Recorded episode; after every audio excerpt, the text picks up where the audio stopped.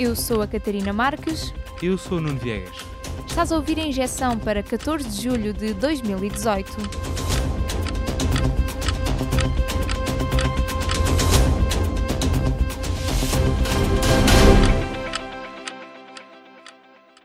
Ontem esteve em debate tudo. Foi dia de Estado da Nação na Assembleia da República. Durante quatro horas falou-se do país e do governo. Fica um resumo rápido. À direita e à esquerda do governo houve críticas e apontamentos. Falou-se da instabilidade do Sistema Nacional de Saúde, do confronto com os sindicatos dos professores e da falta de dinheiro para a cultura e para os transportes. Agora, só à direita. CDS e PSD garantem que a aliança entre o governo e os partidos à esquerda não está para durar. Do lado dos sociais-democratas, Pedro Adão e Silva disse mesmo que a geringonça estava em processo de desmantelamento. Da esquerda vieram questões. O Partido Comunista perguntou que caminho ia o governo seguir. E a líder do Bloco de Esquerda quis saber se a geringonça continuava no coração do governo. O primeiro-ministro António Costa não deixa dúvidas, promete que a aliança continua no coração e na cabeça do governo socialista. E o governo deixou outra promessa, um orçamento de continuidade. O primeiro-ministro diz que não se pode pôr o pé no travão, mas que é preciso moderar a velocidade, quer proteger o que já se fez sem cair em excessos.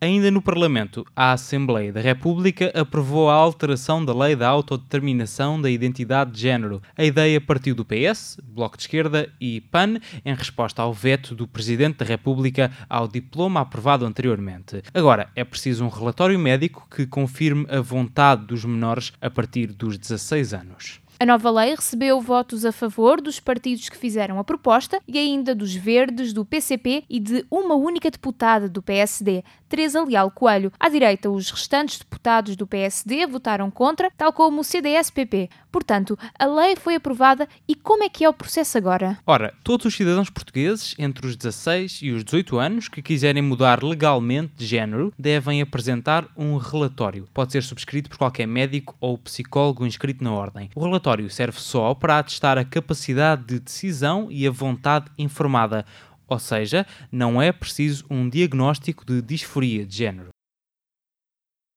Está desmantelada a liderança do grupo motar de Hells Angels em Portugal. Ou pelo menos é esse o objetivo da Polícia Judiciária. Uma mega operação por todo o país levou a quase 60 detenções. Estão em causa crimes desde roubo a tentativa de homicídio. Os Hells Angels são considerados uma organização criminosa pela Unidade Nacional de Contra-Terrorismo da Polícia Judiciária. Existem fações do grupo um pouco por todo o mundo. Na Alemanha, o gangue motar foi mesmo proibido. Os Hells Angels estão fortemente associados à extrema-direita e a práticas de tráfico de armas e drogas a Polícia Judiciária agiu para tentar prevenir uma guerra aberta entre dois grupos de motares. Há poucos meses, os Hells Angels atacaram um grupo rival, os Red and Gold, que estaria a reunir com o gangue motar Bandidos. Os bandidos queriam criar uma facção portuguesa do grupo. São um dos gangues motares mais violentos do mundo. Em Portugal, os Red and Gold estarão ligados a um dos homens no centro do movimento neonazi português, Mário Machado.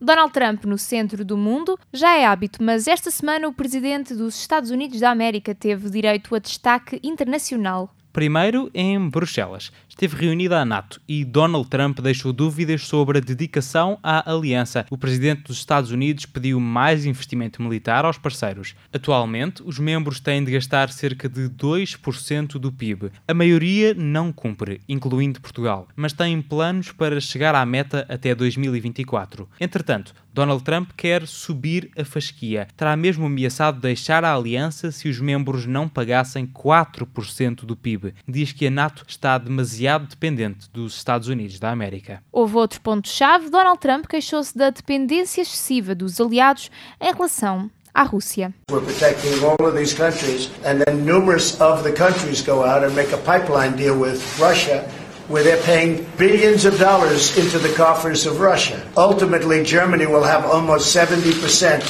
of their country controlled by Russia with natural gas. O presidente americano referia-se a um acordo recente entre a Alemanha e a Rússia para a compra de gás natural. E é com a Rússia que Donald Trump tem o próximo encontro. O presidente dos Estados Unidos da América vai reunir com o presidente russo, Vladimir Putin, depois de amanhã. Não há agenda pública, mas especula-se que o tema central seja a desnuclearização da Coreia do Norte. Ainda antes, o presidente americano passou pelo Reino Unido no final da semana. Foi recebido com honras de Estado pela Rainha de Inglaterra e com protestos por milhares de ingleses. Antes de chegar, numa entrevista ao The Sun, disse mesmo que a política inglesa para a saída da União Europeia tinha demasiadas cedências que punha em risco a relação com os Estados Unidos.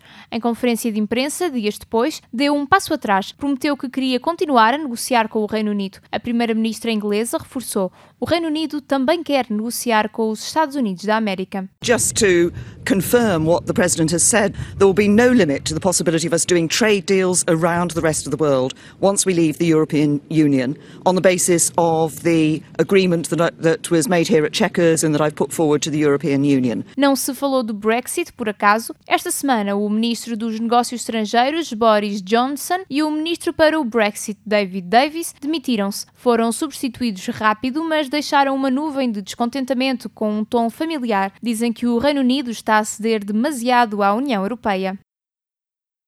A artista chinesa Liu Xia deixou a China foi para a Alemanha depois de oito anos em prisão domiciliária em Pequim. Estava presa desde que o marido, Liu Xiaobo, tinha ganhado o Prémio Nobel da Paz em 2010. Ficou detido durante 11 anos por subversão, ou seja, por revolta contra o regime chinês. Tinha-se envolvido no Charter 08, um manifesto feito por intelectuais do país que pedia reformas políticas. No mês passado, várias organizações não governamentais apelaram à União Europeia para que exigisse a libertação de ativistas de direitos humanos na cimeira entre a União Europeia e a China. Liu Xia faz parte do grupo de ativistas. As autoridades chinesas afirmam que a poetisa, pintora e fotógrafa nunca foi formalmente acusada de qualquer crime. Foi a tua injeção. Amanhã não percas a final do Mundial de Futebol na Rússia. França e Croácia jogam o título. Até a semana.